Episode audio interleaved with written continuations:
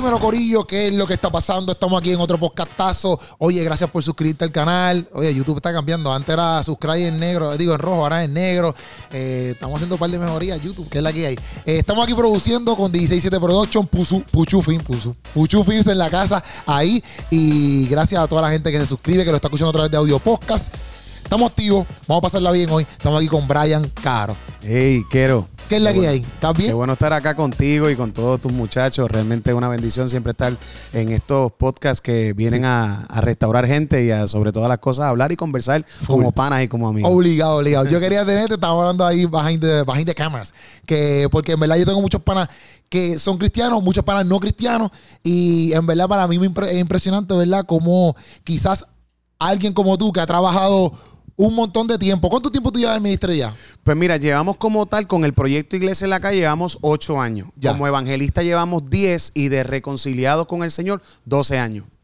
12 Ya, años. Pero en esos 12 años llevas 10 años de evangelista. de evangelista. Tuve dos años de formación, ¿verdad? Dos años de crecimiento y ahí entonces pues comienzo el evangelismo y ya hacen ocho años, si mi mente no me es infiel, ya estamos dándole duro a lo que es el proyecto de la iglesia en la calle. Ok, y después entonces va a hacer 10 años de eso y después 8 años full en... En la iglesia en la calle, en el proyecto nada más, en lo que es el movimiento en las calles. Ok, pero cuando tú decías evangelista era que no estaba formado todavía iglesia en la calle. Era evangelizando normal. evangelizando como en las iglesias, lo que más o menos tú siempre ves que mayormente evangelizan dentro de la iglesia o en los eventos o algún evento fuera, pero como tal cuando nace el proyecto fueron hace ocho años, Ok, o sea que son 18 años, 18 años en 12 total. años en total. Ah, 12 años en 12 total. años ya, en ya, total. Ok, ok, ok, ok. Súper, súper. Perfecto. Entonces yo digo, pues llevas 12 años, por ejemplo, y obviamente este, tu nombre ha tenido sus altas y sus bajas en el sentido de, ¿sabes? Digo tu nombre porque te conocen por, Claro, por, por claro. lo quien tú eres. este, y a mí me sorprende porque decía, diantre, está cañón que una persona a lo mejor que se faje, quizás por un ups, quizás porque alguien lo malinterpretó, quizás por X y razón, de momento tenga situaciones incómodas. Claro, claro. Obviamente he visto tu live y vamos para eso y qué sé yo. Vamos a hablar primero antes de otras cositas y después entramos quizás en ese tema más. Claro. más- que, que estamos hablando de eso. ¿Por qué? ¿Verdad? Porque entonces tú decides como que, ok, después que estaba evangelizando decías, pues voy a hacer eh, iglesia en la calle.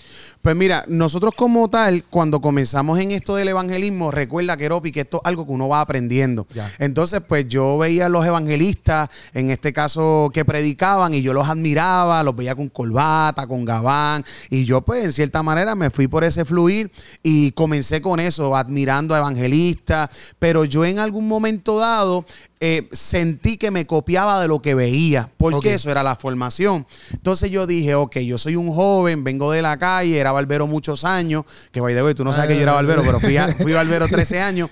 Entonces llegó un momento dado donde, donde me miré al espejo y yo dije, espérate, no. Yo no puedo ser igual que todo el mundo, yo quiero tener mi identidad propia. Y fue ese momento con el Espíritu Santo que me, que me paré frente al espejo en el nivel espiritual y dije, Espíritu Santo, dame mi propia identidad y revélame los tiempos, porque yo quiero ser efectivo. Ya. Los años siguen pasando, los tiempos siguen cambiando, los ataques para esta generación son sumamente violentos. Sí. Entonces, cuando yo me miré ahí y dije, espérate, no, yo no puedo seguir siendo parte de un sistema eh, mono- monótono o protocolar. Yo soy joven, dame una identidad que no te falte respeto, una identidad que no falte de tu verdad. Y ahí entonces donde en medio de una oración sale el proyecto de la iglesia en la calle y lo más brutal que lo que esto casi nadie lo sabe. La gente me ha preguntado qué fue que el Espíritu Santo te habló nada más. No, El Espíritu Santo siempre trabaja con de varias formas. Y a veces la gente piensa que es que un ángel bajó y Dios me habló. Si tú supieras que el proyecto de la iglesia en la calle sale a través de un empresario católico, ¿Ok? Que es católico, que visita de vez en cuando, tampoco es muy practicante. Entonces de momento me dijo, ah, como él habla así bien loco, y me dijo, ah, ¿por qué tú no haces la iglesia en la calle? Y yo, ¿iglesia en la calle? Wow. Me dice, sí, porque es que tú ves que la iglesia se queda paralizada, métete en las calles, dale comida, dale Biblia. Y yo, wow. Y yo sentí que Dios me estaba hablando a través de un tipo que para mí no era muy espiritual. Ya. Pero en medio de ese empresario, que en cierta manera me dio todas esas ideas, nace el proyecto, me fui en oración, el Espíritu Santo lo confirmó, creamos estructura hasta el día de hoy, 106 meses sin parar. 106 meses. Diantre. Y cuando, ok, pero cuando empezó todo eso, como que, ¿cómo, ¿cómo tú te estructurabas en cierto punto para decir, ok, vamos para aquí, vamos a proveer estas cosas? Yo no sé si tú te acuerdas de un Bucket Challenge, es que le llamaban, que era Sí, como de Bucket hielo, Challenge, que era de hielo, te y tú te arramabas. Sí, Pues, sí. ¿Qué pasa? Que yo veía que todo el mundo que lo usaba, luego como que tiraban el balde y nada más. Y en medio de eso había como una cultura en medio de las iglesias, porque eso realmente tengo que ser claro, Ya. no fue original mío, Eh. sino que me dieron una idea de decir, mira, ya que el Bucket Challenge está dándose, debe de llenarlo de hielo y de agua, llénalo de alimento.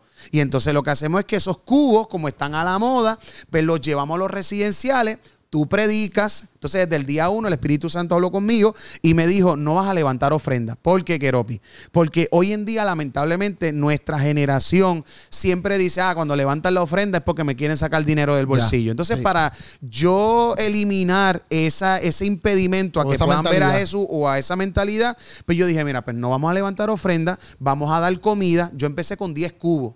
Ya. Entonces, después de 10 cubos, eh, nosotros comenzábamos a ministrar, regalarnos Biblias nuevas de paquete y de ahí comenzamos como tal al proyecto. Y lo que empecé fue con los residenciales de Aguadilla. Aguadilla tiene 11 residenciales y los 11 comenzamos a impactarlos hasta el día de hoy. Ok, ok. O sea, ese fue como que algo, el Eso que, el llamó la atención en cierto Exacto, punto. Ok. exacto. ¿Y qué es lo más difícil como que de mantener un ministerio como ese? Pues mira, yo creo que es la constancia.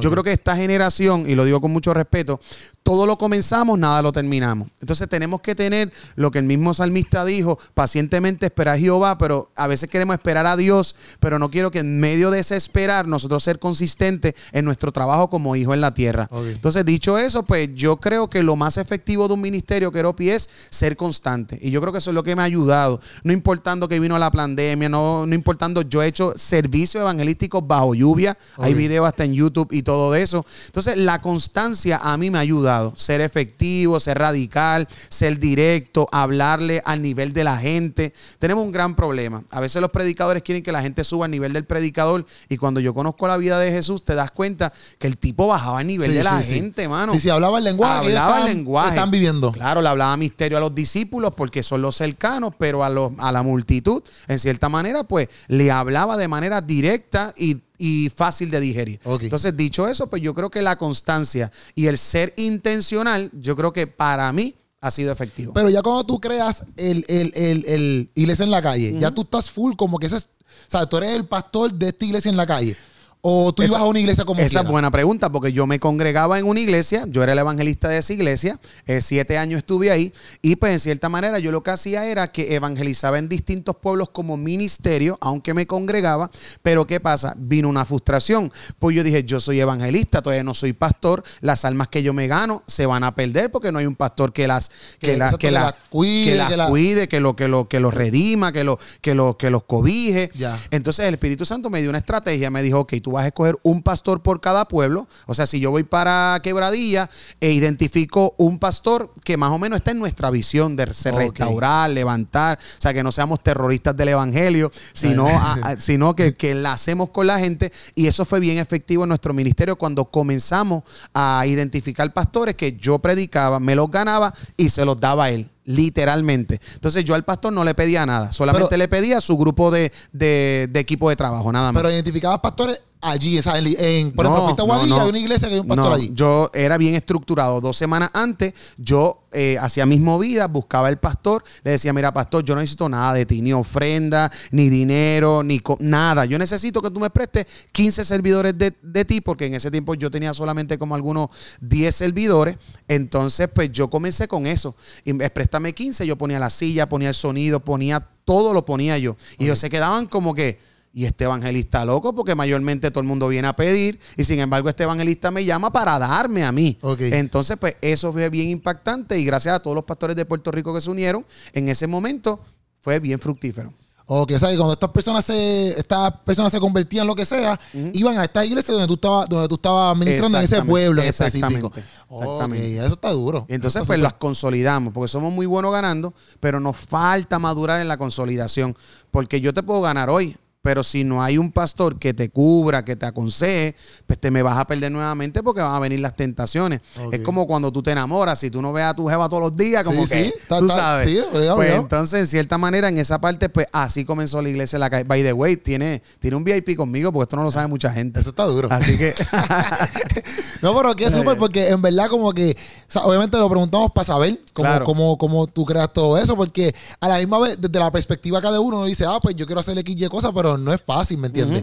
Igual que, obviamente, por ejemplo, tú dices, tú lo ponías todo, pero cómo tú entonces traías las bocinas, qué sé yo, lo, lo- Pues el mismo empresario, el mismo empresario que me dio esa locura de la iglesia en la calle, se comprometió el primer año eh, alquilar todo. O sea, él me daba el dinero para entonces yo alquilar el sonido y todo esto. ¿Qué pasa? Que cuando pase el año, pues yo no quiero acostarme o recostarme a lo que él me estaba dando, que eran Ajá. como algunos, do- empezamos con 250 a 500 dólares, que era lo que me, me cobraban por el sonido. Ya. Y yo dije, yo tengo que ser un poco más responsable. Y comenzamos a ahorrar dinero, pues con lo que las camisas se vendían en ese tiempo. merch. Exacto, la gente daba ofrenda en el sentido fuera del evento, la gente Dios lo tocaba.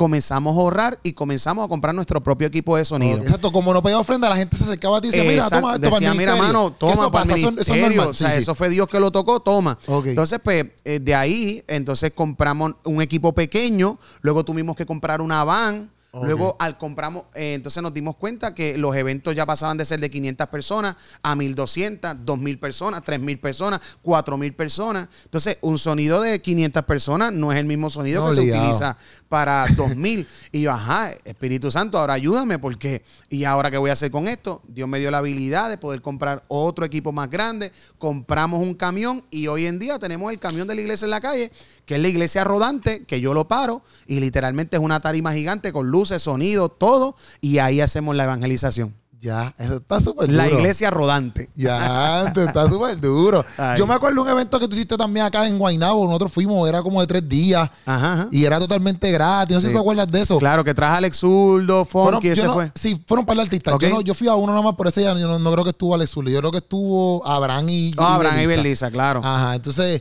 pero era totalmente gratis. También yo decía, Sí. diantre, estaba lleno. Sí. Y decía, diantre, ¿cómo rayos? Tú creas un evento, lo haces todo gratis y también a la misma. Yo sé que tú, tú hablaste, porque tú predicaste, pero tú hablaste también como que eh, lo- muchos de los ministros, por lo menos ese día allí, me acuerdo que también estaba Harry Samuel, este, como que ellos fueron, eh, ¿cómo es? En dádiva. ¿sabes? No, no, no, Literalmente. no cobraron nada por venir. Tú no me preguntes cómo, pero literalmente Alex Zurdo sembró su ministerio aquí. Funky sembró su ministerio. Zuleika Barreiro, a eh, Harry Samuel, este, Abraham y Belisa. Todo, yo le, yo le, y yo le, eh, en cierta manera, le dije la visión que pues, Dios me había mostrado y le dije, mira, yo necesito que ustedes siembren en esta tierra. Brian, no hay problema. Y todos sembraron. ¿Cómo? Y ahí estuvieron. Tú, tú- ¿Cómo tu nombre cogió un boom bien cañón? ¿Por el testimonio? Pues, hermano, buen- buenísima. Mano, me estás haciendo unas preguntas buenas, ¿viste? Nadie me había hecho eso. Pues mira, yo he tenido, por decir así, dos boom. Ok. Te voy a explicar por qué. Porque cuando yo soy evangelista, en cierta manera, yo me hago famoso o tengo influencia por un video bien mal grabado de una muchacha que lo que se ve es una luz así. Yo estoy como en un parque testificando de la, de- del, del testimonio de mi hijo Ajá. y de- del hombre que yo perdono y Ajá. todo esto, ¿verdad? Entonces, ¿qué pasa? Que ese fue el video más mal grabado, pero más influenciado porque me hizo un boom dentro de la iglesia, dentro de los cristianos. ¿Qué pasa? Ese fue, por decir, mi primer boom. Pero entonces, como que Dios no me quiso limitar ahí. Y el próximo boom fue por Molusco. Ahí fue que literalmente yo estaba durmiendo un día normal y yo veo mi teléfono explotado casi 60 llamadas. Y, y todos me decían, Molusco está hablando de ti, Molusco está hablando de ti. Pero ¿qué, qué, qué viene a tu mente carnal? Sí, sí. Yo dije, se fastidió ¿Me el ministerio. Porque lo que te proyectan de Molusco es que en Sí, cierta sí. manera siempre está con el látigo en la iglesia. Sí. Y yo dije, Dios mío, yo no había mirado el mensaje, le dije, Dios mío, por favor, que este hombre no haya dicho nada malo de mí, porque humanamente pues uno se, Sí, se sí, hiere, por decir así. Eh, y fue de todo lo contrario, nos invitó para la radio, ese hombre hasta el día de hoy tenemos comunicación, y pues de ahí fue el segundo boom, porque ya ahí los artistas comenzaron a seguirme, en la farándula, eh, eh, en cierta manera, la, la- porque es la realidad, Instagram hizo un boom, eh, Facebook hizo un boom, YouTube hizo un boom, porque él tiene su influencia, Obligado. es la realidad. Obligado. Me atrevo a decir que es el hombre más influyente en la red ahora mismo en Puerto Rico. Y, y qué bueno saber que Dios es tan intencional, Keropi, que a veces nosotros queremos que un pastor sea el que Dios use para tener un boom. Y sin embargo, Dios utiliza una piedra, alguien que supuestamente no es más espiritual. Ojo, ¿Cómo empezó la iglesia en la calle? Sí. Con, un- con una persona que, no era, para que para mí no no- era tan ajá. espiritual. Y el boom ante todo lo expuesto ocasiona molusco. Entonces, pues realmente yo siempre he dicho y lo vuelvo a repetir donde quiera que me pare, Dios es bueno conmigo, pero también ha utilizado gente para que en este caso eh, se exponga el ministerio, porque si se expone el ministerio y el ministerio expone a Dios, el famoso aquí es Dios. Y eso es lo importante. ¿Qué fue el. ¿No te acuerdas qué, cuál fue el video que. lo- o qué fue lo que habló Molusco? Sí, porque el impacto de cómo yo perdoné al hombre que accidentalmente le quitó la vida a mi hijo. entonces te invitó a que Entonces de me eso. invitó a que hablara de eso. Y Ok. él quedó bien impactado. Y de ahí en adelante, pues eh, tenemos, no es que somos amigos cercanos, pero sí tenemos una relación la cual Sí, eh, ¿no? eh, es efectiva. Y cuando él habla, por ejemplo, yo lo entrevisté en el arte de pensar, que fue cuando empezó la pandemia, yo Ok. lo entrevisté. Entonces, estábamos hablando cosas, porque el arte de pensar era un concepto donde yo hablaba con gente que a lo mejor, obviamente no existe una iglesia, pero Claro. quería saber por qué, por qué razón creían en Dios o no creían, o si creían en otra cosa, por qué creían en otra cosa. Ok. Eso era el arte de pensar. Pero en una, empezamos a hablar y él dice, no, yo conozco gente cristiana, pa, y te mencionó, ya, yo conozco a Brian Caro, que para mí es, es- es brutal porque entonces si, si estas personas pueden ver a alguien que ellos Claro, identifiquen claro. como que ah, para mí una persona cristiana, cristiana es XY persona, pues entonces está súper, ¿me entiendes? Estás haciendo eh, un trabajo efectivo, que eso es lo que obviamente queremos. Claro. Este, pero obviamente te, está cañón, porque al fin y al cabo, que estamos hablando de todo esto, que está pasando, ¿verdad? Que eh, cómo empezó todo, este, pasa lo, de- lo tuyo, el testimonio, pero a la misma vez lo- lo- lo- los cantazos que has cogido. Claro. Esta, est- estos últimos días, por decirlo así, ¿verdad? Yo vi, yo he visto, por ejemplo, videos que han subido. A ver qué tú piensas de, este- de un video que yo tengo aquí. Claro. Lo tengo ahí, tú me lo dices. A ver qué tú piensas en la perspectiva. Este, pero cómo, cómo has recibido, yo sé que hiciste un live, este, hablando de todo lo que estaban diciendo de ti. Se fue famoso un rider, no sé si eso es, tu- eso es tuyo real. Eh. un, un papel, no sé si tú lo viste en, en Facebook.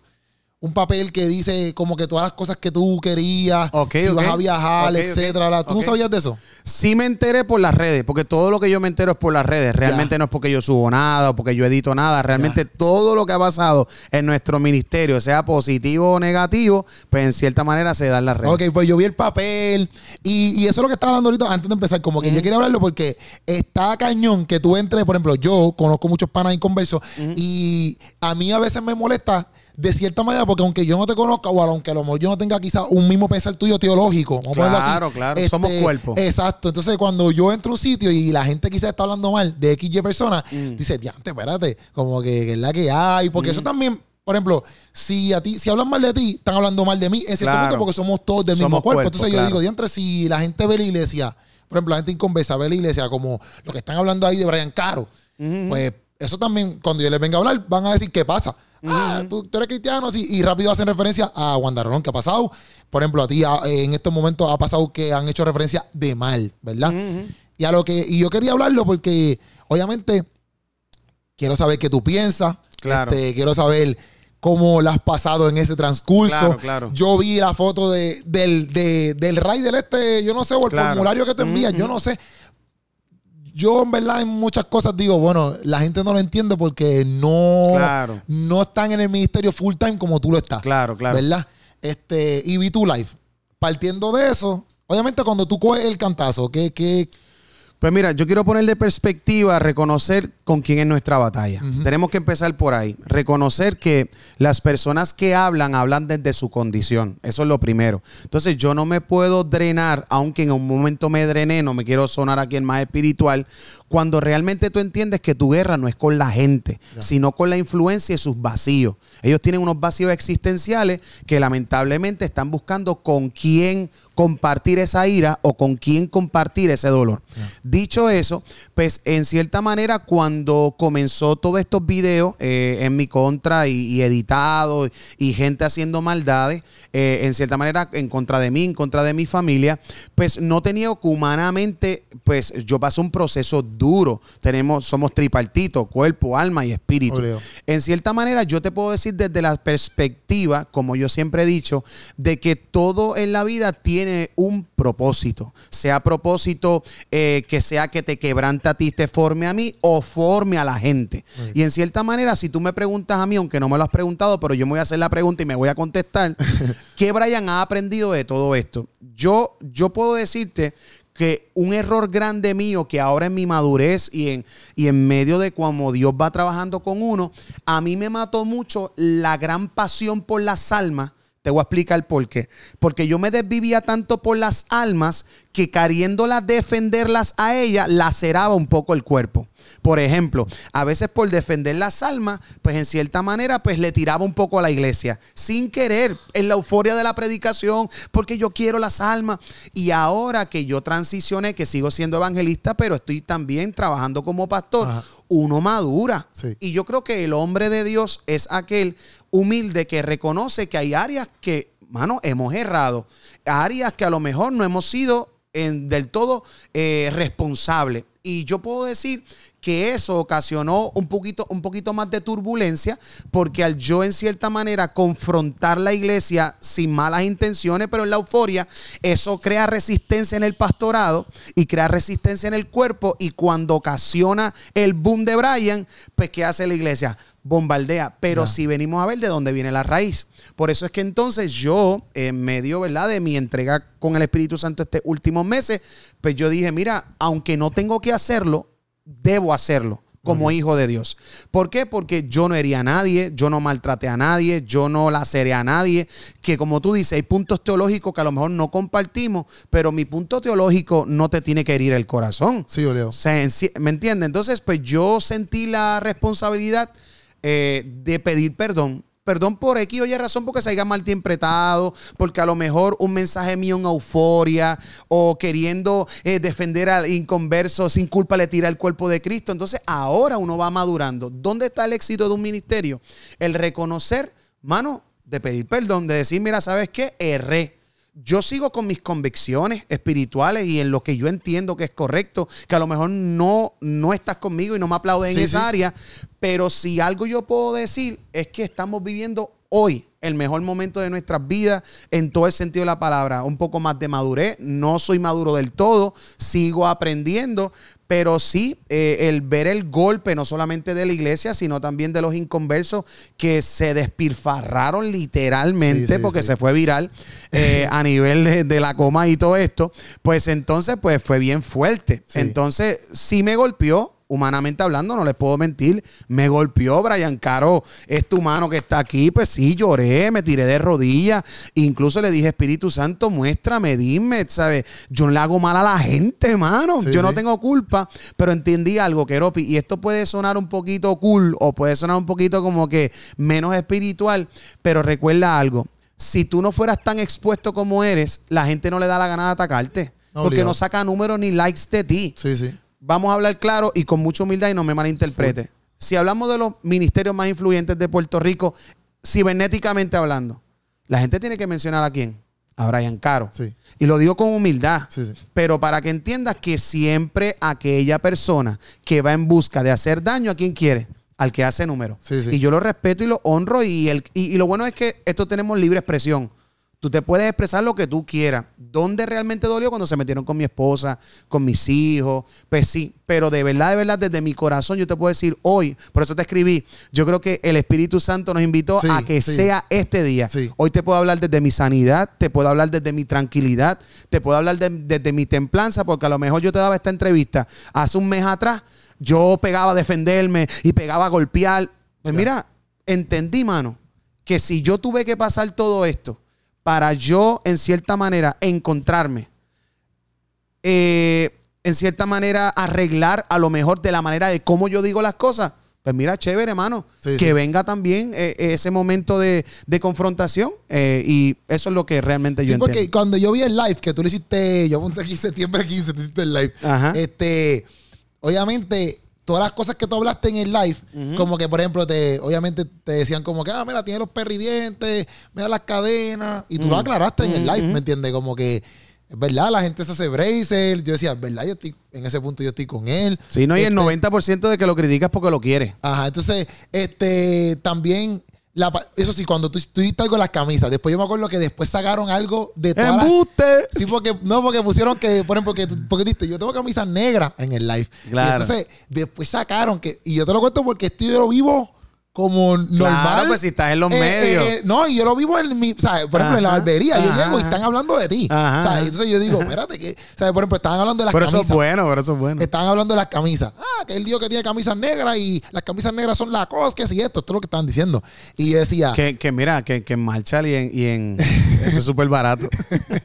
pero yo, eh, la cosa es como que en lo que a mí me sorprendía en cierto punto en, en cómo la gente se fía en esto tan y tan brutal. claro. y a la misma vez está cañón porque esto si tú te quieres comprar por ejemplo una sortilla y una cadena pues chavao. No sé si me entiendes en cierto Claro, punto porque no puedes porque exacto Sí, porque acuérdate, la gente tiene, lamentablemente, el puertorriqueño, y lo digo con mucho respeto, porque si algo yo le he pedido a Dios es que toda entrevista que yo dé o toda palabra que yo dé sea para unificar el cuerpo y no para maltratarlo. Ahora bien, hay que traer a la existencia una gran realidad, Keropi, y es que la mentalidad de miseria que nos han proyectado por años nos ha hecho pensar que para ser humilde, en cierta manera, tenemos que ser pobres. ¿Por qué tú crees que el 90% de los artistas, en cierta manera, anhelan a Dios, quieren meterse con Dios, pero ciertamente dicen, no voy a soltar nada porque es que para ser cristiano tenemos que ser pobres? Entonces, si la gente entendiera, vamos a ver detrás de ese ministro,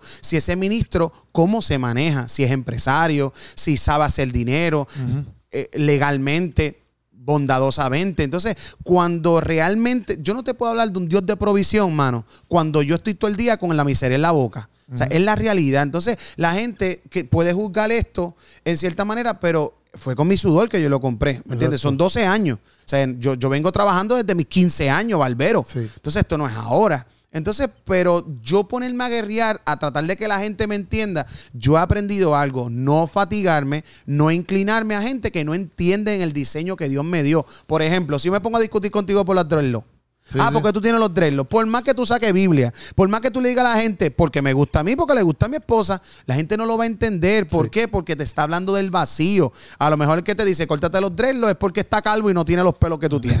No sé si me entiendo, sigue. Entonces, pues en cierta manera, pues yo creo que debemos de madurar, hermano. Madurar y entenderle que Dios ¿Dónde- es bueno. ¿Dónde tú crees que viene quizás la mentalidad, quizás a lo mejor que tú llevas más tiempo, de, por ejemplo, pues esa mentalidad de miseria o de que el cristiano no puede tener Bueno, este tipo de... empezando de con el mensaje de por- desde que yo me crié. Todo, todo el tiempo desde que tú te criaste, negrito, te dijeron que Jesús era pobre.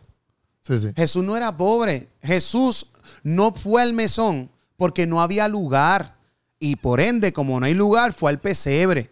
Pero no es porque no tenía dinero. O sea, realmente Jesús es el Dios encarnado, el Dios de la provisión, en la cual te está diciendo, tengo 12 tipos ahí que los saqué de su trabajo para que dependieran de lo que yo le doy.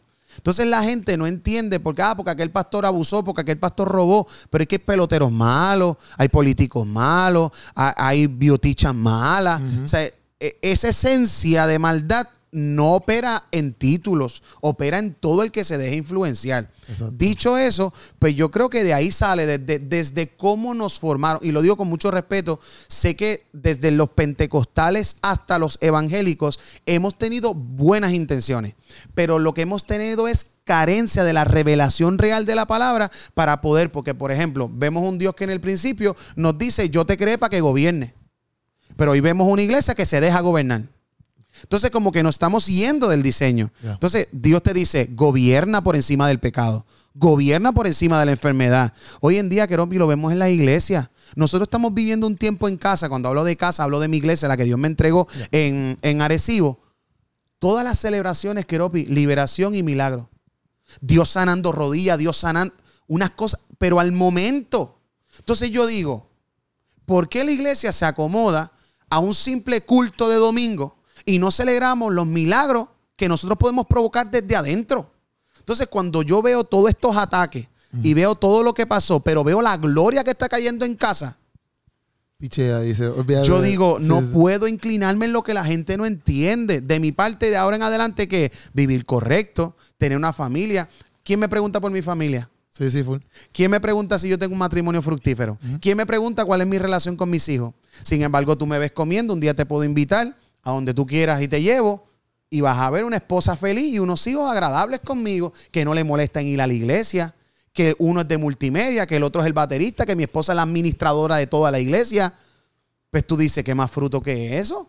Sin embargo, del otro lado, hay mucha gente que parecen ser espirituales y en su casa lo que tienen es un revolú. Pero Y- eso es otro tema. Y, y, y eso, partiendo de eso de tu familia, como que cuando pasó todo esto de, de verdaderamente de, de la gente criticándote y que tuviste que, te, que o sea, hasta cierto punto estaba bien, Sí, pero cuando tocó, tu, claro. cuando tocó tu familia, Claro. o sea, por ejemplo, tú- en tu live que tú lo diste, como que te recibiste amenazas, recibiste, o sea, como que eso está bien loco. Mm. Sí, como sí. que, ¿qué tú piensas en ese momento cuando te están amenazando? O sea, para, mí, a mí me amenazan de que me, me, me va a hacer X y cosas que me puede hacer sufrir, Claro. pero no sufrir de llorar, sufrir de que me pueden lastimar. Claro. Yo me asusto bien asustado. Sí, pues hermano, yo, yo estuve, no, humanamente hablando, pues uno siempre como que se aturde, se, pero de momento, es que volvemos a lo mismo. Si el proceso que Dios te deja pasar no te hace buscar realmente a Dios, usted está más perdido que los que están perdidos. Y todo esto, porque acuérdate, Keropi, vamos, a- vamos aquí a hablar a calzón quitado porque a ti te gusta hablar así. El 80% de los ministerios de Puerto Rico hablan de Dios y no conocen a Dios. Es más, hablan de Dios y no hablan con Dios. Por ejemplo, ¿sabes qué es la hipocresía más grande? Y te voy a contestar tu pregunta. La hipocresía más grande de un cristiano es que tenga alarma para levantarse a trabajar y no tenga alarma a, a encontrarse con el Espíritu Santo todas las mañanas. Entonces, eso es, eso es hipocresía. Porque tenemos una ola de gente que a mí no me preocupa el inconverso. El inconverso me puede amenazar porque eso es lo que tiene. Pero yo ver en el sentido del cuerpo de Cristo cómo se bombardearon, en cierta manera me habla entonces de que le pasó igual que a Samuel. Que. Samuel dice primero que ministraba delante de la presencia de Dios, pero cuando Dios lo llamó, la Biblia dice, y, y Samuel no había conocido a Dios. Entonces hay gente ministrando un Dios que no conoce. Entonces, yo puedo entender que si el proceso duro que Dios te está dejando pasar no te pega a Él, pues entonces el llamado no es para ti. Si tú me preguntas, Brian, entonces, ¿cuál ha sido el resultado de todo esto? Depender completamente de Él y, y crear expectativa para el 2023, que lo que viene es candela, fuego y humo. La transición, por ejemplo, el otro día, tú hiciste este video, se fue- a mí me llegó este video. Un video donde tú estás predicando y yo, en verdad, no te voy a decir que está mal. Yo solamente te voy a decir, para mí es difícil entenderlo. no. Es, no es lo que yo estoy acostumbrado a en mi teología. Ujú, Vamos a verlo así. Eh, hiciste un video, yo no sé si te acuerdas, yo no sé si te acuerdas, pues, pues para mí este video se fue viral. claro. Que es el video donde tú estás orando y tú dices, eh, estás predicando. No sé si estoy en la iglesia donde tú estás ahora mismo. Ok. Bueno, te enseñar el video, yo tengo el video aquí todo. Este, Creo que fue. este, este video, mira. Oye, sí, ese se fue bien viral. ¿Sabes cuál es? Ajá, eso fue en Rhode Island. Ok, ok, no fue, no fue en No, Puerto no, fue Rico. en los Estados Unidos. De un ¿A pastor qué tú amigo. te refieres? ¿A qué tú te refieres? Vamos a ver, yo, yo- porque ya estoy que estoy de frente ahí contigo, yo quiero saber. Van, ¿a qué tú te refieres cuando tú dices, sabes, como que no tienen, no, no tienen, no, vamos a ponerlo aquí ya. y yo te lo, y, eh, aquí se que tienen chavos para pagar un celular, money to pay for a cell phone, pero no tienen semilla para sembrar. but no seed to sow.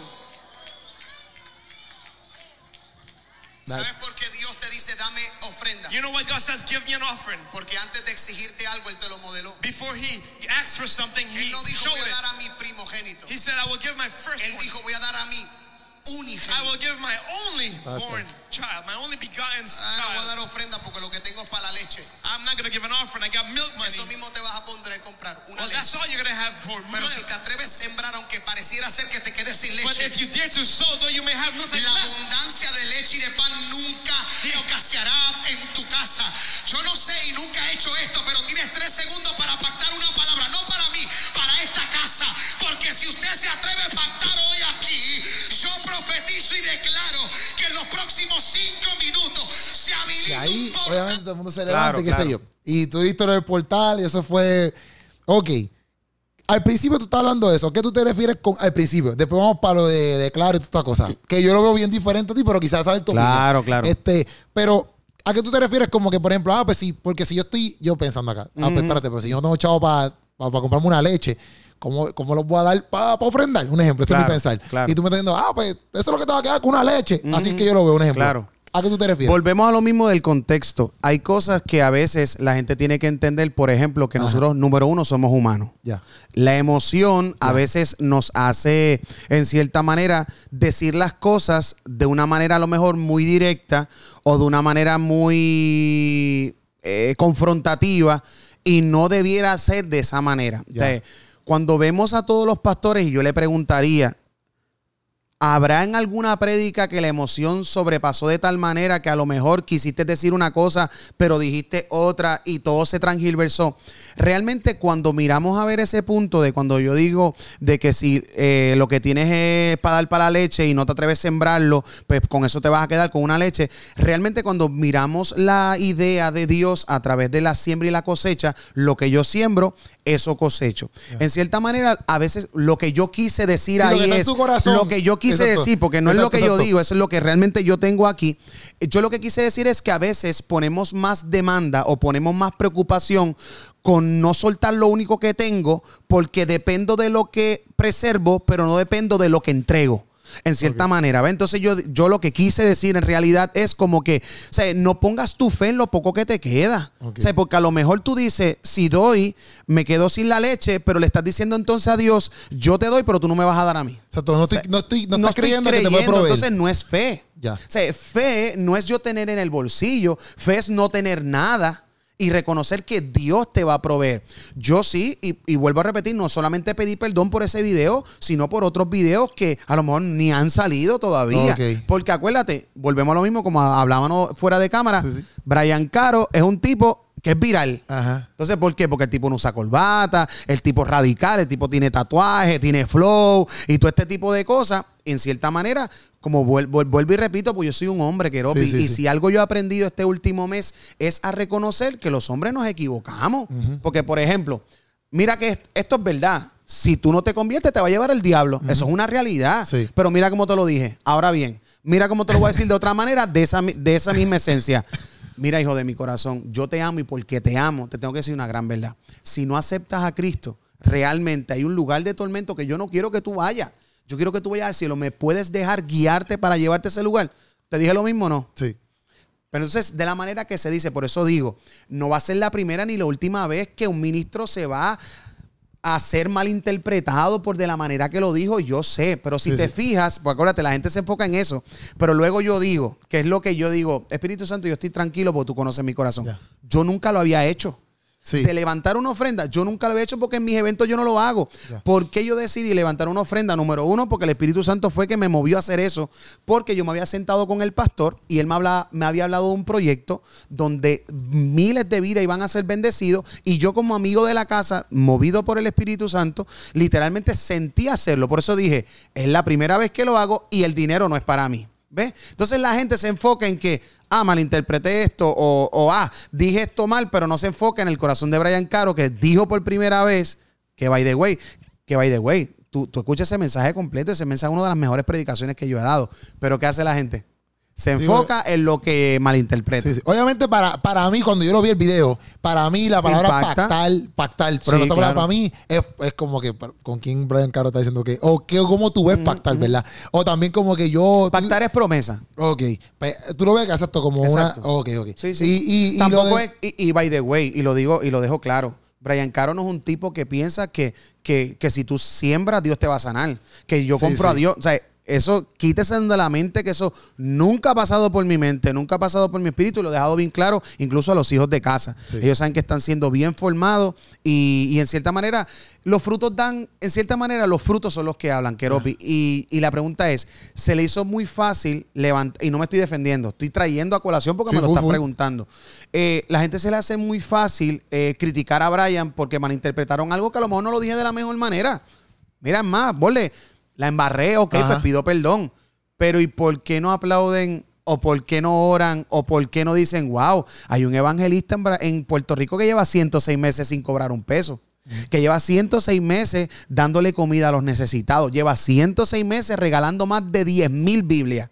La gente no ve eso. Sí, sí. Entonces, ahí tú te das cuenta quién es el que está mal. sí, sí. ¿La gente o el predicador? No sé si me sigue. Te entiendo, te entiendo. No, cuando yo lo vi, para mí fue chocante porque Claro. por- en, mi, en mi perspectiva, ¿ves? No, pero yo nunca dije como que, ah, o sea, yo no pienso, por eso mismo, pre- pre- prefiero sentarme y hablarlo. Obviamente aquí estamos Tú haciendo no, un puedes podcast. descalificar un, tú no puedes descalificar un ministro por un video. Ajá, me me choca porque no es lo que yo estoy acostumbrado. Por ejemplo, el hecho de que tú digas, ah, saber un portal, yo en mi mente es como que, ah, pero está diciendo aquí que, que va a bajar, que, que, que del cielo si él no tiene llaves de nada. ¿Me entiendes? Esa es mi mentalidad. Sí, pero Este- eh, eso, eso es carencia de realmente de, de la palabra, porque realmente, mira, Portal, ¿qué es portal? ¿Qué es un portal? Es una puerta abierta, en cierta manera.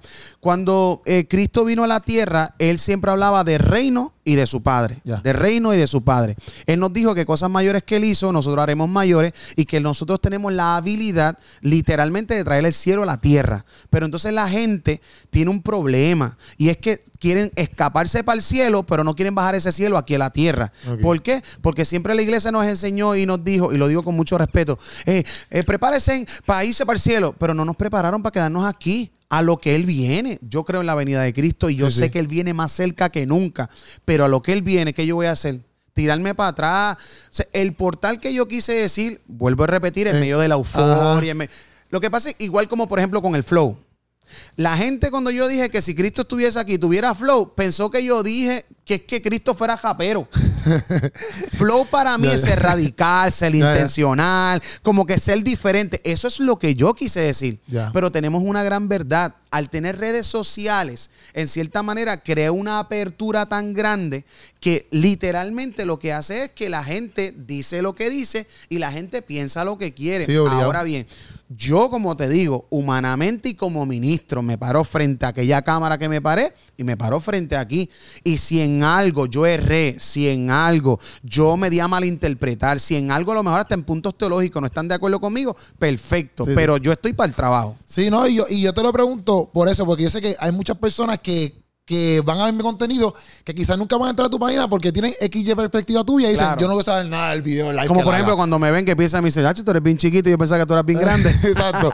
Entonces, pues la cosa es que yo te lo pregunto porque yo, yo en verdad, en verdad quisiera, aunque eso no lo hago yo, porque también, como tú dices, en cierto punto, aunque sí, ¿no? Pero la gente que quiere buscarle siete patas al gato, van a seguir buscando, ¿sabes? ¿Sí me Claro. entiendes? No, y de esta entrevista también le vas a sacar Ajá. siete patas al pero, gato. pero sí quiero como que entiendan un poquito lo cómo tú lo ves también, porque aunque a lo mejor tú quizás lo has aclarado en tu live, pues no todo el mundo entra, va a entrar a tu live o las personas que tengan una perspectiva negativa tuya no van a entrar. Pero quizás a través del podcast, Claro. un ejemplo, lo vieron y dijeron, ah, mira, pues sabes que no lo veía así o qué sé yo, la habla. Yo, por ejemplo, te lo digo porque honestamente cuando yo escucho los declaros y todo esto, ya a veces soy bien, no es que yo no crea en eso, pero yo a veces, como es lo mismo que nosotros a veces cometemos, quizás porque alguien ha errado en estos declaros y en esto, yo te digo, y, y, pues obviamente uno coge las cosas con pinza y uno dice, espérate, ¿qué, qué- está declarando? ¿O qué está diciendo? Porque él no tiene a Dios amarrado por las manos, ¿me entiendes?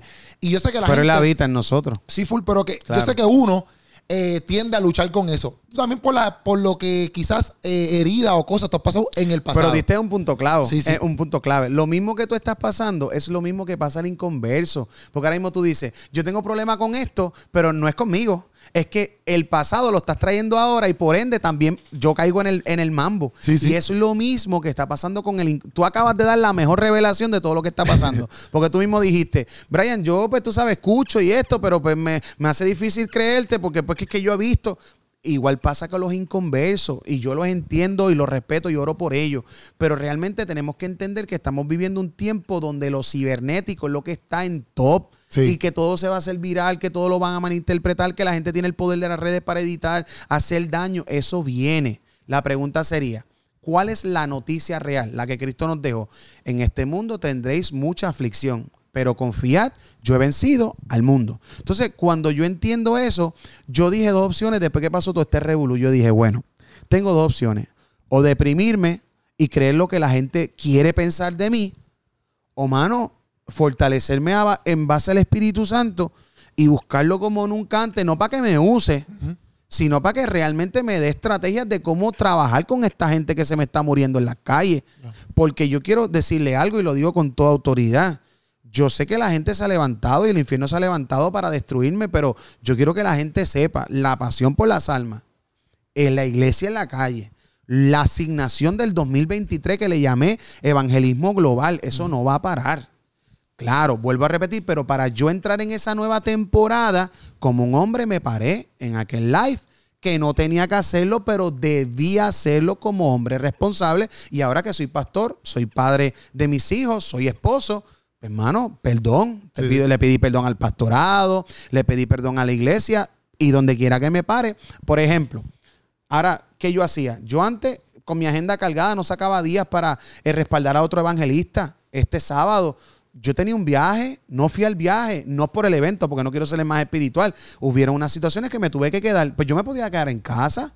Pero que yo dije, no, voy a apoyar 100 por 35. Porque mis palabras son una cosa y mis hechos tienen que ir agarrados. Yo llamé a José Luis y dije, José Luis, Negrito, estaba orando y Dios me dijo que fuera para allá. Te quiero apoyar. Vamos, a- allí estuve, lo promocioné en, mi, en, mi- en mis páginas, porque creo que este último avivamiento no tiene que ver con otra cosa que no tenga que ver con unión. Sí. Por eso es que yo creo que el perdón de las redes, eh, eh, el, el esto va a abrir un porta- va a abrir un- una dimensión, va a abrir, va a abrir algo grande de parte de Dios que nos va a traer una bendición al cuerpo. Porque ya no es con Keropi, Sí, sí. ya no es con Brian Caro. O sea, yo quiero que la gente y tus seguidores entiendan que ya la unción que viene no es con una persona.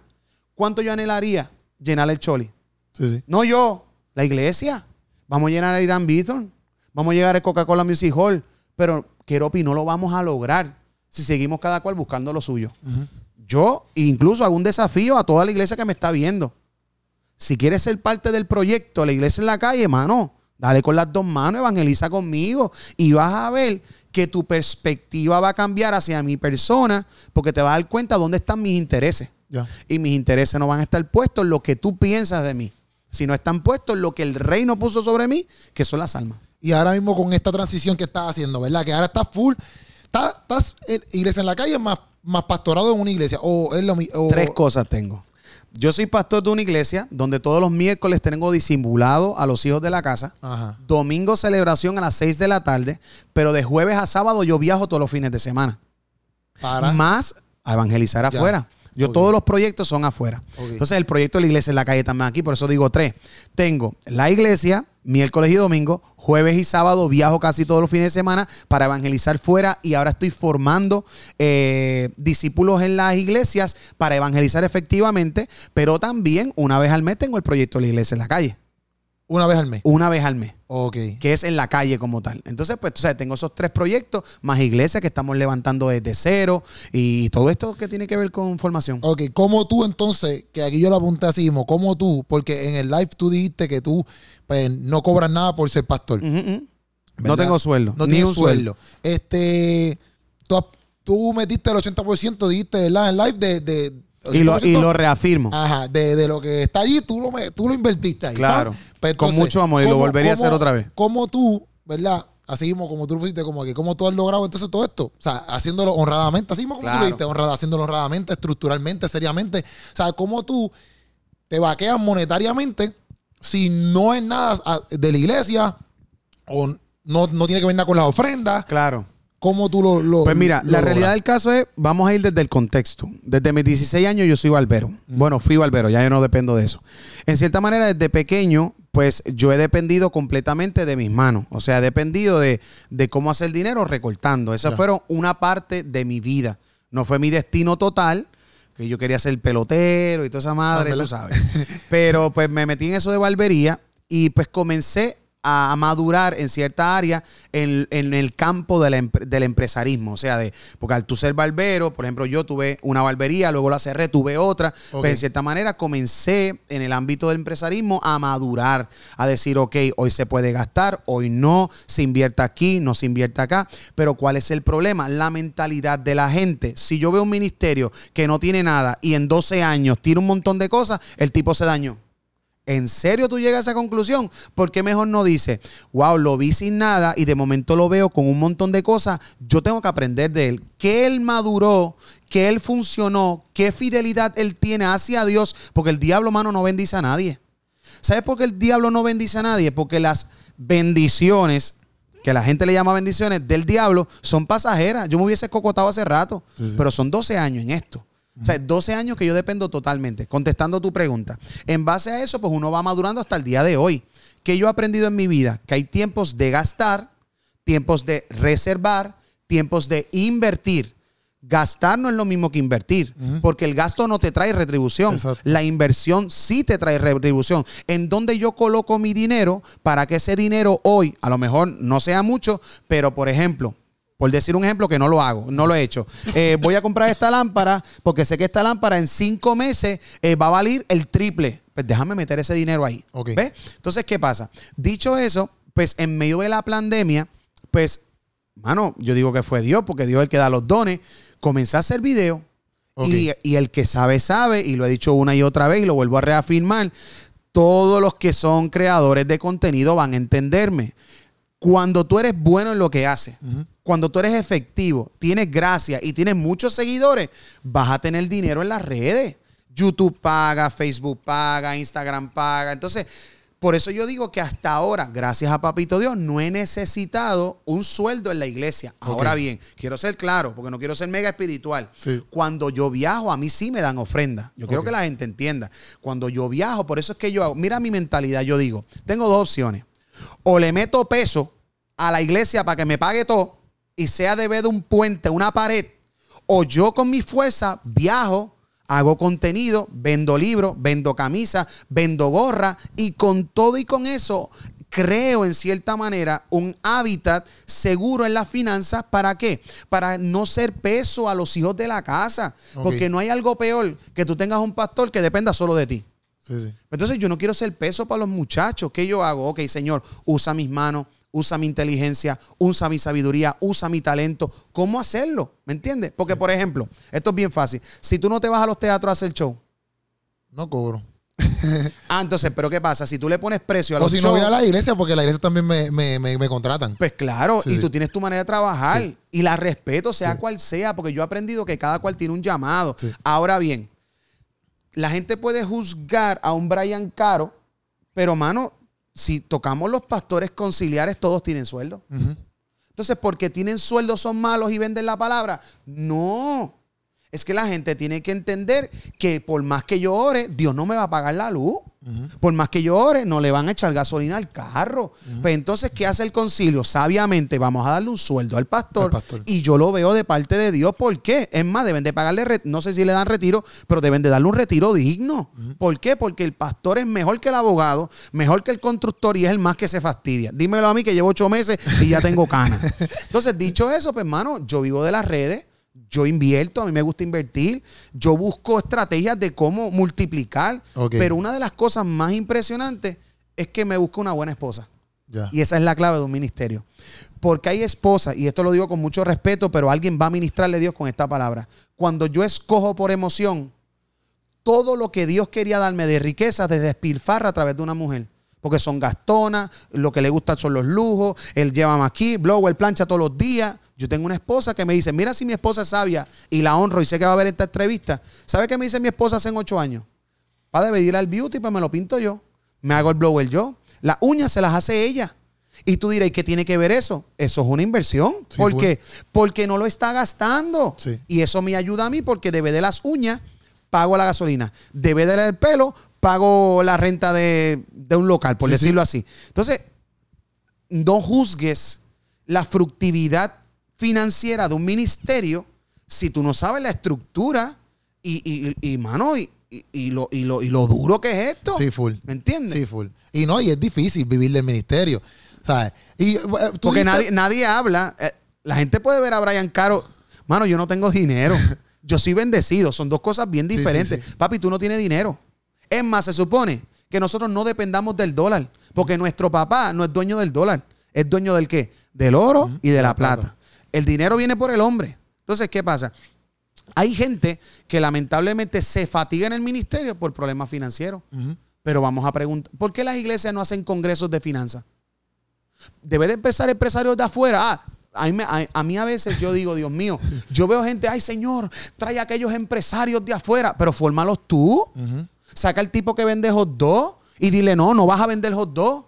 O mira, saca el tipo que trabaja anuncio no pagado en Walmart. Deja de estar ahí, vente. Vamos, ¿qué te gusta hacer? Uñas, pues vamos a montarte un beauty. Entonces, cuando miramos a ver, estamos creando dentro de la casa hijos, buen mayordomo, hijos financieramente hablando saludables y una iglesia saludable en la finanza, no va a haber problema. Sí, full.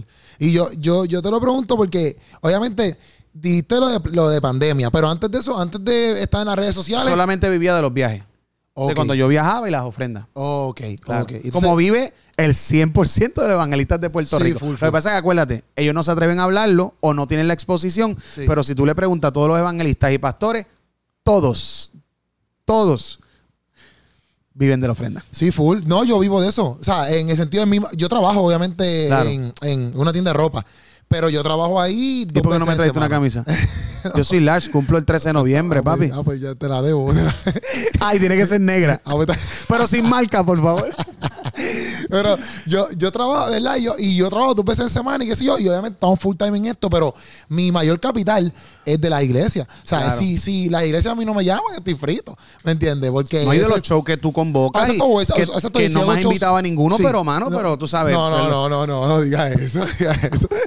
No, pero, pero es la realidad, ¿me entiendes? Yo en verdad lo digo porque él, yo no puedo exacto, yo puedo decir, no, no, yo trabajo, ¿sabes? No. Pero sí sé que es difícil, Claro. ¿me entiendes? Vivir del ministerio porque también no todas las iglesias pueden quizás costear lo que desean, etcétera. Por ejemplo, si es comedia, en mi caso, a veces cuando yo me piden a veces unos shows de comedia que yo le digo, mira, pero es que esto requiere ciertas cosas, ¿sabes? Tampoco es que voy a ir para allá y a veces las iglesias no lo pueden costear. Y uno también a veces cae en ese issue de que ya antes, pues yo no quiero cobrar tanto porque si no, problemas ya más de acá claro. indoor. Pero, pero sí me, me, me impresiona, ¿verdad? Porque obviamente ahora dices que vive full de las redes sociales. Yo sí he visto, por ejemplo, tu Facebook, que tú coges compartidas por un tú y siete llaves, este, que eso está brutal. Porque eso, porque la gente puede decir, ah, tú compras los views, etcétera, pero las compartidas tú no las compras. ¿Entiendes? Entonces, a Yo te yo puedo mirar, pero podemos enseñar lo orgánico. Podemos enseñar. entonces, entonces, yo veo, yo veo los lo, lo- los shares ayer. Me puse a ver un montón de como que de, de prédicas que tú has subido, ¿verdad? Pequeñitas en Facebook. Y los, las compartidas, ¿sabes? Dos mil y pico compartidas, tres mil y pico compartidas, muchas más. Y el decía, 90% son inconversos, Keropi. El Y es- 90% son inconversos. eso Eso es lo más bien que me duro. bendice. Eso está bien duro porque, o sea, yo no puedo obligar a nadie a compartirlo. Claro. Y que tú veas todas esas compartidas de videos y yo digo, brother, ¿sabes? Ah, que eso está también cañón, que tú, que yo estaba hablando al principio, que tú trabajes por, por, por todas estas cosas, y de momento pasan todas estas cosas, cómo se ve la iglesia en la calle, o sea, cómo se ve afuera, como que no ha llegado un momento que, que a lo mejor afecte el nombre. Pero ¿sabes qué? Esa es buena pregunta. ¿Sabes por qué? Porque la realidad del caso, humanamente, si lo vemos desde perspectiva humana, yo llegué a pensar y dije, wow, ahora con todo este ataque se vino abajo la iglesia en la calle. Pero entendí que mi ministerio no es Brian Caro. Ministerio, el ministerio de la iglesia en la calle es una idea de Dios y las ideas de Dios no se caen. Negro, las ideas de Dios no se caen. Que tan valió, que la gente quiso afectarlo y que van a seguir haciéndolo. Lo respeto y lo honro y oro por ello. Pero yo quiero que tú sepas algo. Si he tenido una convicción más que nunca es ahora que lo que Dios va a hacer en Puerto Rico y a quien yo pueda ayudar, lo voy a ayudar. Porque realmente esto no es como los políticos que prometen para buscar votos. Esto se trata de, de- de hacer promesa para cumplirla, para que las almas se salven. Entonces, dicho eso, realmente sí lo logré pensar en algún momento como que, wow, ¿sabes? Porque la gente habla así. Pero realmente cuando uno tiene un encuentro real todas las mañanas, porque es que la hipocresía más grande es yo abrir una Biblia solamente para hacer un mensaje. O sea, y, y yo le hablo, y, y ahora si me lo permite, yo quiero hablarle al cuerpo de Cristo y a los pastores que nos están viendo. Quítese la idea de leer Biblia el sábado porque el domingo vas a predicar. Eso es hipocresía. Porque yo no leo la Biblia para hacer un buen mensaje. Yo leo la Biblia porque ella es mi guía. Si tú me preguntas a mí, yo tengo dos tiempos en mi día. Todos los días. Yo tengo que encontrarme con el Espíritu Santo y yo tengo que leer la Biblia aunque sea media hora. ¿Por qué? Porque yo no puedo dar desde el vacío. O sea, yo tengo que dar desde la llenura de lo que tengo. Entonces, dicho eso, yo necesito que la gente entienda que para ser agresivo en esto, tenemos que ser efectivos. Ya. ¿Qué es lo más que, bueno, te- ya lleva, exacto, ya lleva un par de años. ¿Qué es lo más 12. como que, lo más difícil, adicional a todo lo que está de las críticas, como que qué es lo más difícil de, de, de hacer un ministerio? Como que, Wow, diache, mano, tú me estás haciendo. Esto es que es una parte 2 porque este tipo me está haciendo unas preguntas bien brutales. Este. Yo voy a hacer un podcast en casa, entonces, pues, yo te voy a, yo te voy a invitar a ti para que tú me hagas las preguntas. Voy a hacer unas preguntas muy buenas. Lo más difícil de, de tener un ministerio, yo sé cuál es. Y esto va a ministrar a mucha gente porque yo lo viví. Si me pregunta a mí qué fue lo más difícil que se me hizo, dividir el tiempo. ¿En qué sentido? Cuando yo empecé con mucha euforia, con mucha emoción, fallé en cierta manera de cómo dividir el tiempo y cómo compartir el tiempo en lo importante. Porque yo era un tipo que predicaba siete días a la semana, pero llegó un momento que no hablaba con mis hijos ni con mi esposa. Entonces, en el camino uno va madurando y uno dice, espérate, pero si estando con el primer ministerio estoy también estando con Dios y le estoy dedicando tiempo a Dios. Si yo le dedico tiempo a mi esposa y a mis hijos, le estoy dedicando tiempo también a Dios. ¿Por qué? Porque es la familia que Dios me regaló. Entonces, que si tú me preguntas qué ha sido lo difícil, ya gracias a Dios, no. Yeah. Pero de hace cinco años para acá, mi esposa me compra anuncio no pagado. Es más, no voy a decir dónde la compra, pero compra la agenda. Porque yo soy en eso antaño. Yo, yo no creo en el celular en la agenda. Yo cojo un librito así y apunto todo en escrito. Pues entonces mi esposa tiene siempre la asignación de coger la agenda y pone, separa los días de cumpleaños, los días de aniversario, los la- las vacaciones que nosotros nos damos, sea uno, sea dos al año, eh, las tres fechas de, de importantes de cobertura, cuando nosotros vamos a nuestros apóstoles y padres espirituales allá a poder ser eh, eh, formados. Todo eso lo separamos y luego que venga la agenda ministerial. Porque, y, y yo tengo algo que me encanta, y es que toda la semana hay gente que está presente y ausente. Porque yo te aseguro a ti que Eropi, que a ti te ha pasado igual que a mí. Si tú preguntas, te estoy, es más, te voy a hacer una pregunta y te la voy a contestar por ti. Si, tú, si yo te preguntara, Keropi, ¿qué es lo más que te confrontó de la pandemia? Y yo te voy a decir cuál tú me vas a decir, porque a eso me pasó a mí. Que yo no sabía cómo establecer una conversación con mis hijos porque todo el tiempo estaba trabajando. Entonces, la pandemia me encierra y me vuelven loco mis hijos.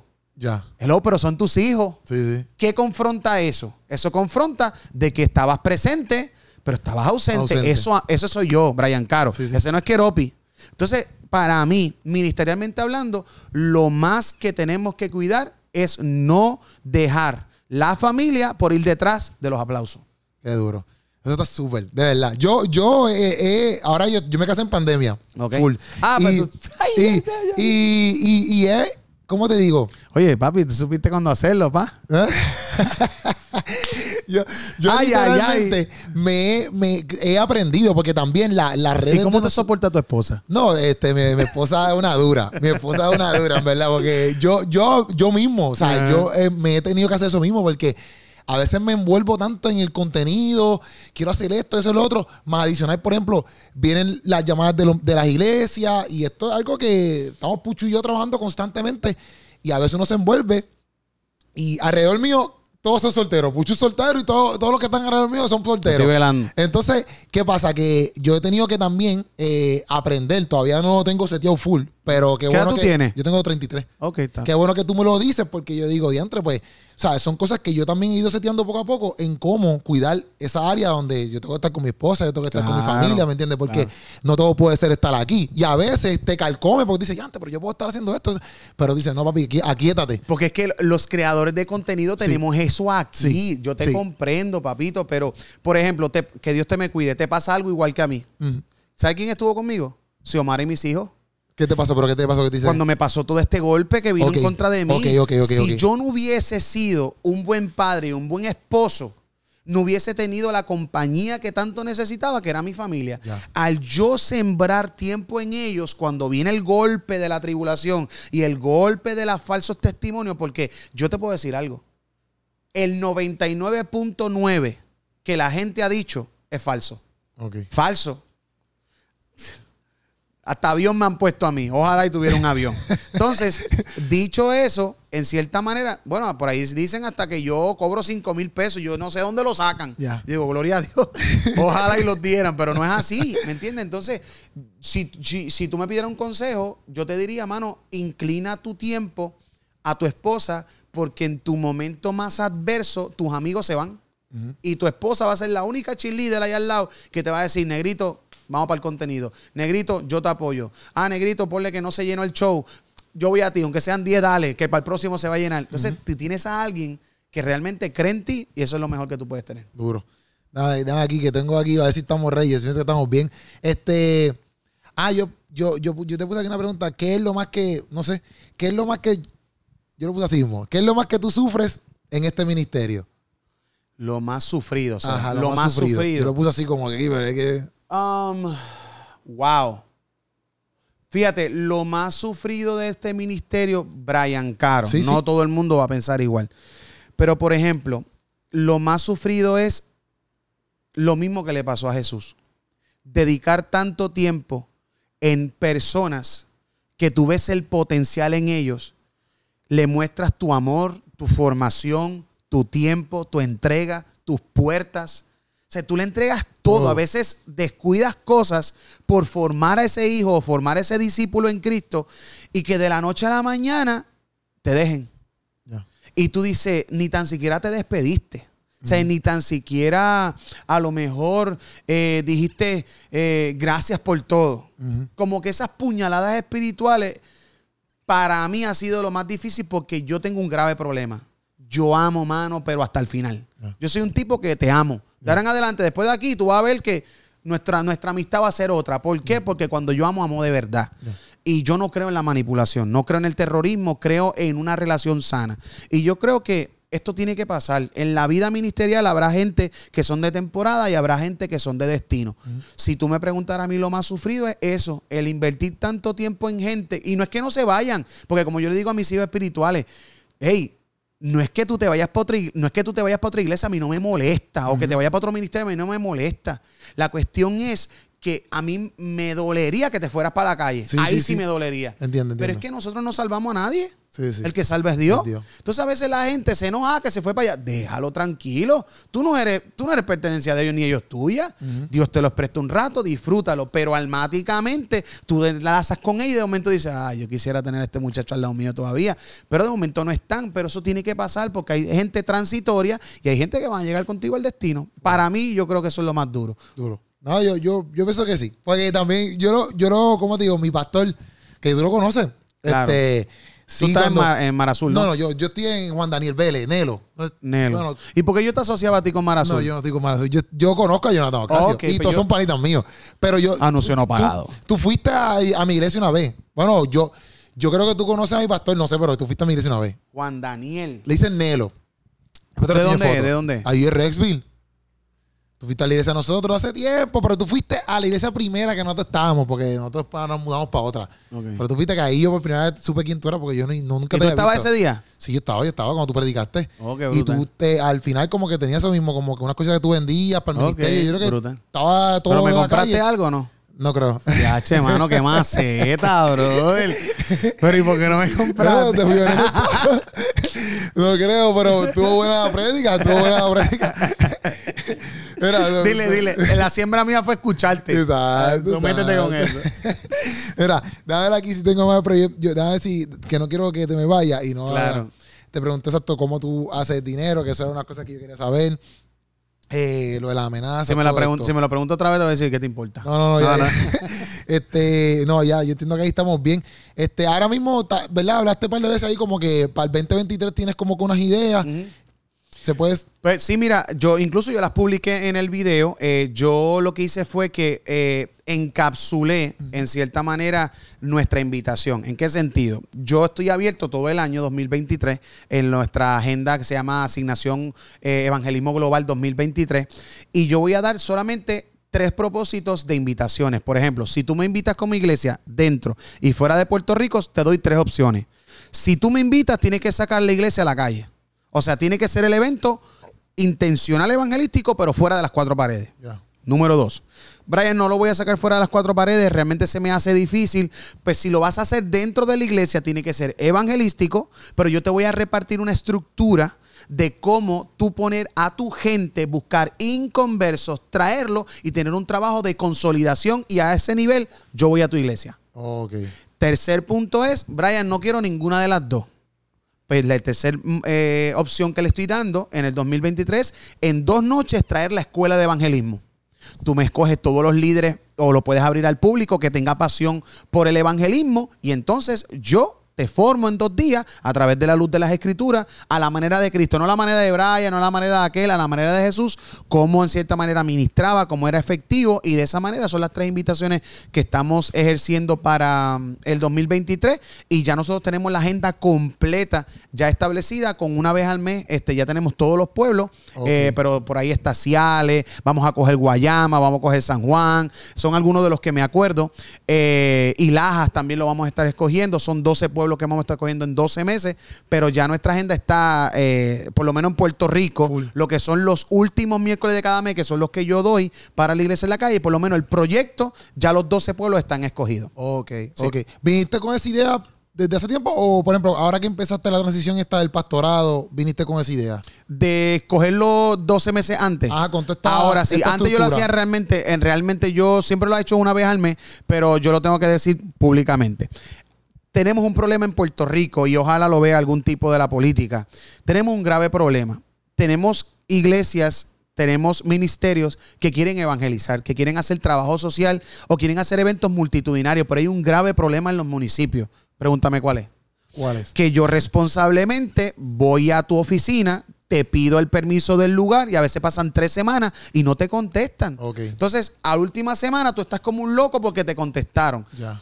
Yo quisiera que hicieran como una enmienda o una solución que le den al municipio 48 horas a las iglesias para que conteste si sí o si no, porque entonces buscamos otro lugar. exacto. Pero entonces, ¿qué pasa? Que por lo menos nosotros siempre lo hacemos todos los meses. Ahora, a lo que la enmienda ojalá y algún día baje o, o- o alguien escuche y, y todos los municipios se pongan para eso, ¿qué yo hice? Con la secretaria de la iglesia, con los hijos que tenemos en casa, hicimos una estructura de 12 meses. Ahora ya el mes que viene vamos a llamar todos los pueblos. Ya. Mira, para esta fecha queremos estar ahí. De- ¿Por qué? Porque a lo que Sí, los que papeles bajan, pues entonces pues tener ese tiempo. Ya. ¿Y qué es lo difícil o la diferencia de, de entonces ahora ya ser full pastor de una iglesia y antes solamente evangelista? Pues mira, evangelista, yo te lo voy a o hacer la- bien o que simple. has aprendido, esa- Mira, bien vaina. simple. Si vamos a poner eso en esa primera pregunta. ¿Qué diferencia está entre, por lo menos yo, entre evangelista y pastor? Bien sencillo. El evangelista es aquel que en una noche tiene la encomienda o tiene la responsabilidad de impactarte en una noche. O sea, es como que es mi única oportunidad. Te voy a impactar porque yo quiero que tú tengas a Cristo. Pero el tú tener a Cristo no te forma. En cierta manera te impacta, te llena, pero el que te forma es el pastor. En medio de cómo tú dejar ese Espíritu Santo allá adentro y cómo que tú te sientas salvo. Sí. Entonces el pastorado es diferente. Porque el evangelista impacta en una noche, pero el pastor es algo de que tú tienes que estar todo el tiempo Todo con él ahí, todo el tiempo, todo el tiempo. Entonces, ahí tú miras sus debilidades, sus caídas, sus levantadas, sus momentos de enojo, cuando te saludan y cuando no, cuando te miran mal, cuando utilizan las redes en tu contra, cuando te tiran indirectas. Entonces tú dices, espérate, espérate, espérate. Entonces el pastorado, los dos son bien desafiantes. Los dos tienen sus altas y sus bajas. Pero la realidad del caso, el evangelista me apasiona, voy a morir como evangelista, pero yo creo que este pastorado, más que un pastorado, es una excusa para yo poder formar a gente que predique como yo, Ok, con las dos manos. ya. Qué duro. Te lo estás gozando. Tu familia se lo está gozando. Brutal, mano. Es que ahí llegamos al punto. Si el ministerio te apasiona, es de Dios, Ya. pero si es una carga, suéltalo. Ya. Entonces, realmente, mano, esto a mí me encanta. O sea, esto del evangelismo, no sé si has tenido la oportunidad de ir un día a la iglesia en la calle. No. El día que tú vayas a un evento de eso, papito. ¿He ido? Bueno, he ido 20. No, no, no, pero la iglesia en la calle con el camión. No, no, no. Eso es otra cosa, papá. Ya. Cuando tú ves la estructura, porque por ejemplo, empiezan a las 7 de la noche, Ajá. pero a las 11 de la mañana yo estoy allí. Yo Ah, ya. soy el primero que llega. Bueno, yo he visto stories y fotos, cosas Entonces, así. ¿qué pasa? Todo lo montamos, todo sudado, apestoso. Ya. Así predicamos. le regalamos Biblia a la gente. 30 paquetes de alimento todos los meses. Ya. Entonces, no levantamos ofrenda. Entonces, pues todo eso impacta ver los demonios salir, gente siendo liberada, milagros creativos. Ahora mismo nosotros llevamos un mes en casa que en todas las celebraciones Dios está haciendo milagros Ya. literales. O sea, no es como que, ah, porque hay un grave problema. Si algo tú me preguntas a mí que me drena, aquí está el poder de Dios, Dios mío, veo esto. Pero no se ve nada. La gente sigue con las muletas, la gente sigue con su artritis, la gente sigue con un quiste. Pero, mano, si tú hablas de la autoridad de Cristo, que se te note, pues desata. Entonces, yo estoy en esa atmósfera ahora en casa de que yo no quiero a ningún enfermo en casa. Yo quiero que Dios, no yo, Dios lo sane. Yo oro, la voluntad es de Él. Si Él lo sana o no. Ayer mismo, por ejemplo, tuvimos nuestra celebración y vino un señor con media estas or- ortopédicas que le Sí, dicen. Hasta aquí, con problemas, no podía subir y bajar las escaleras. Literalmente ese hombre sintió el poder de Dios y comenzó a correr, a subir, a bajar, a subir, a bajar, a subir, a bajar. La gloria de Dios cayó allí. ¿Por qué? Porque el tiempo de los milagros de Dios no ha pasado. Ya. Qué bueno que, que, qué bueno que tú sabes prisa y también las puedas vivir con tu familia, porque estás viendo ahorita que el nene es del media, la, tu, tu, eh, tu esposa está corriendo como que... Literal. O sea, que eso está súper. Esa es la que manda allí. Esa es la, esa es la jefa. Pero está está súper ready. Gracias por, por estar aquí, Brian. Gracias por decirme que sí. Claro. Este, aprendimos aquí. Este, yo te quería escuchar full, quería hablar contigo. Claro. Este, y de verdad, como te lo decía al principio, como que yo puedo tener quizás a veces diferentes opiniones, pero las quería hablar de frente. Porque, Brutal. Y también, yo lo voy a hacer llamándote, pero eh, eh, lo quería hacer también porque, como te dije, allí tengo muchas amistades que yo sé que van a ver este podcast y van a poder ver un área tuya que quizás por medio a lo mejor de tu live o por, por- no lo veían. Claro. Pero aquí pueden ver. En Caro punto, humano, el exacto, humano. u- u- un área donde se Sí, aquí no estoy como que, Dios si están mío, con ¿qué es Keropi, pues a lo mejor se prestan para escuchar, ¿verdad? Claro, Y abren más su corazón, etcétera. Y eso es lo que yo quería, porque sé que está cañón que quizás por algo mal interpretado o etcétera, Claro, pues como que el trabajo de uno, aunque al fin y al cabo, como tú dices, lo que es de Dios, Claro. eso, eso va a seguir por eh, se afecte por X y razón. Pero gracias por estar aquí en Podcastazo. Este, y después, si hacemos otro, hacemos otro, en otro BNB. Claro. Pero nada. Mira, antes de irnos, yo creo que lo más importante de todo esto es que la gente pueda no solamente, a lo mejor ser contestada algunas preguntas, pero yo creo que lo más importante de todo esto es la presencia de Dios que tú puedas sentir en tu casa. Yo sé que hay gente que en medio de todo esto dijo, ¿sabes qué?